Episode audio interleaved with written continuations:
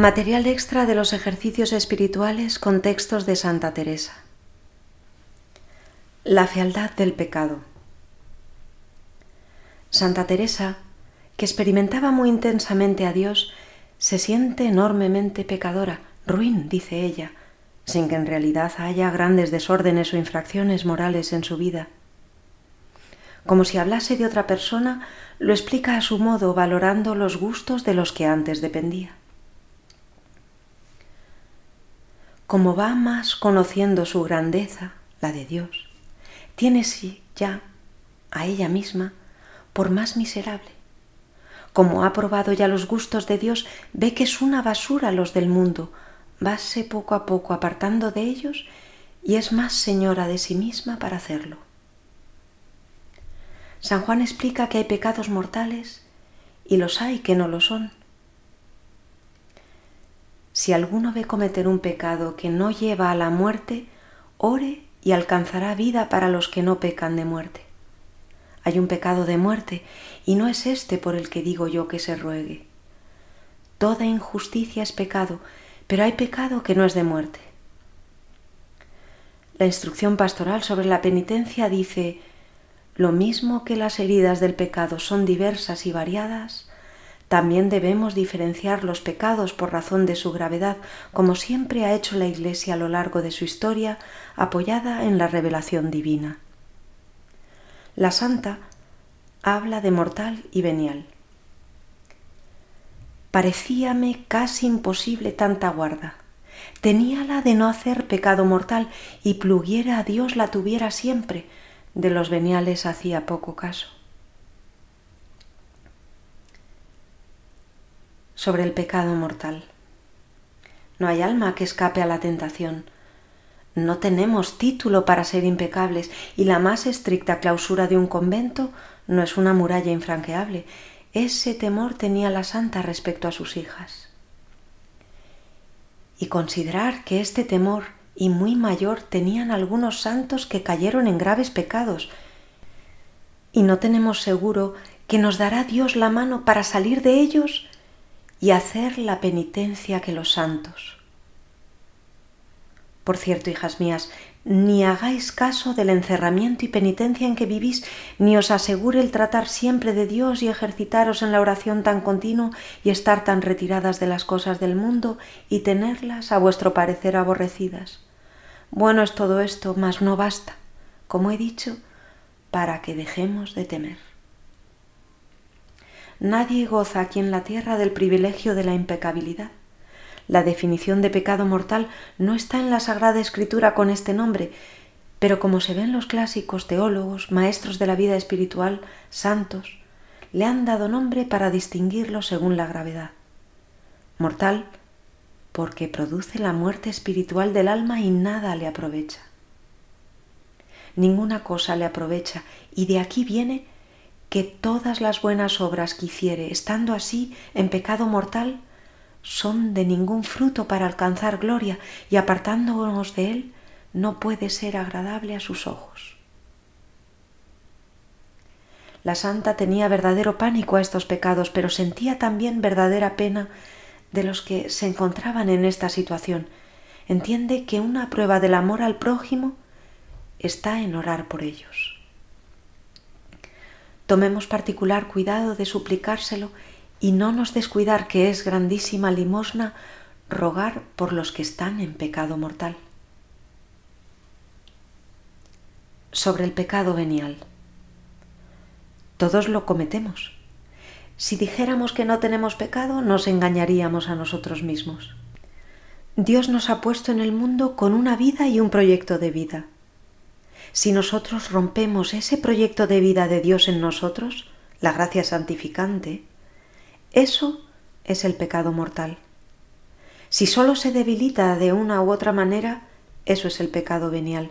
Por tanto, no todos los noes a Dios son del mismo calibre, los hay más gordos y más pequeños, pero todos son muy importantes. El pecado venial nos está disponiendo para el pecado mortal semejante a la herida que se descuida, que trae fiebre, infección y finalmente la muerte. Así el alma que no hace caso de los pecados veniales cae siempre en otros mayores.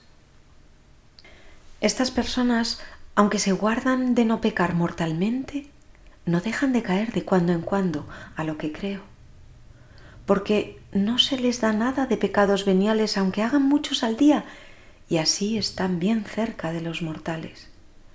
Dicen, ¿de esto hacéis caso? Por amor de Dios, que tengáis en esto gran aviso de nunca os descuidar a hacer pecado venial, por pequeño que sea. Y la santa habla del temor porque el descuidarlos son un auténtico enemigo sin darnos cuenta muchas veces nos van destruyendo. Pluguiese a su majestad, temiésemos a quien hemos de temer y entendiésemos nos puede venir mayor daño de un pecado venial que de todo el infierno junto, pues es ello así. Hay faltas veniales que se escapan por sorpresa y que son propias de nuestro carácter, que ya conocemos y por esto es fácil evitarlas. Hay otras que son deliberadas o de mala costumbre. Estas son más peligrosas porque, al habituarnos a ellas, no les damos importancia y se acaban apoderando de la voluntad, caminando hacia pecados mayores.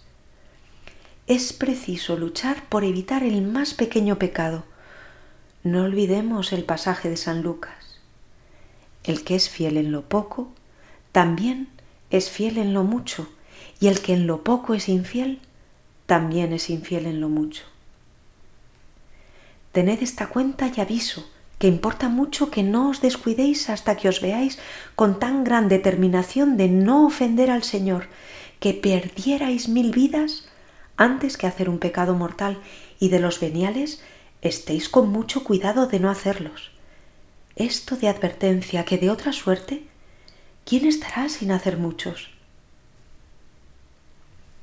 El Señor nos ha llamado a la santidad y de la postura que se adopte ante el pecado venial deliberado depende el progreso de nuestra vida interior, porque estos pecados, cuando no se lucha por evitarlos o no hay suficiente contrición después de cometerlos, producen un gran daño en el alma, volviéndola insensible e indiferente a las inspiraciones y emociones del Espíritu Santo.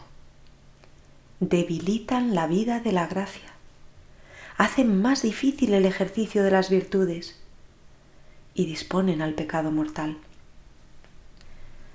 Muchas almas piadosas están en una infidelidad casi continua en pequeñas cosas. Conocen sus defectos e infidelidades y los acusan quizá en confesión, pero no se arrepienten de ellos con seriedad, ni emplean los medios con que podrían prevenirlos no reflexionan que cada una de estas imperfecciones es como un peso de plomo que las arrastra hacia abajo. No se dan cuenta de que van comenzando a pensar de manera puramente humana y a obrar únicamente por motivos naturales, ni de que resisten habitualmente a las inspiraciones de la gracia y abusan de ella. El alma pierde así poco a poco sus puntos de contacto con Dios. En él no ve al Padre amoroso a quien se entregaba con filial ternura. Algo se ha interpuesto entre los dos. Es el camino ya iniciado de la tibieza. Pecado muy de advertencia, por chico que sea, Dios nos libre de él. Cuanto más que no hay poco siendo contra una tan gran majestad y viendo que nos está mirando. Que esto me parece a mí es pecado sobrepensado y como quien dice, Señor, aunque os pese, haré esto. Y ya veo que lo veis, y sé que no lo queréis y lo entiendo, mas quiero más seguir mi antojo y apetito que no vuestra voluntad.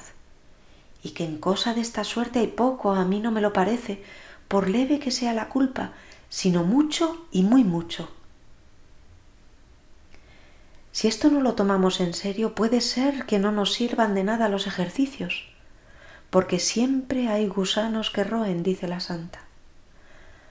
Aunque quien se guarda de ofender al Señor le parezca que todo lo tiene hecho, oh, que quedan unos gusanos que no se dan a entender hasta que, como el que royó la hiedra a Jonás, nos han roído las virtudes, con un amor propio, una propia estimación, un juzgar los prójimos, aunque sea en pocas cosas, una falta de caridad con ellos, no los queriendo como a nosotros mismos, que aunque arrastrando cumplimos con la obligación para no ser pecado, no llegamos con mucho a lo que ha de ser para estar del todo unidas con la voluntad de Dios.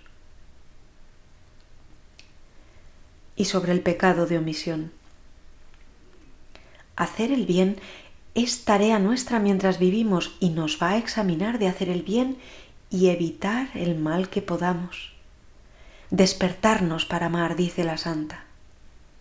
Siempre que se piense de Cristo, nos acordemos del amor con que nos hizo tantas mercedes y cuán grande nos le mostró Dios en darnos tal prenda, que amor saca amor. Procuremos ir mirando esto siempre y despertándonos para amar. La razón de darle poca importancia o ninguna a estos pecados suele ser que es más fácil arrepentirse de una mala acción que de no haber hecho una buena obra que pudimos hacer. Con mucha frecuencia al levantarnos por la mañana deberíamos pensar esto porque Jesús pasó haciendo el bien. Tampoco os pase por pensamiento que por tener estas almas tan grandes, deseos y determinación de no hacer una imperfección, dejan de hacer muchas y aún pecados. No nos podemos acostumbrar a hacer la vista gorda a lo que, aunque no es pecado grave ni obligación nuestra, dejemos de hacer. Caigamos en cuenta en ejercicios del pecado venial y de omisión Ave María y adelante.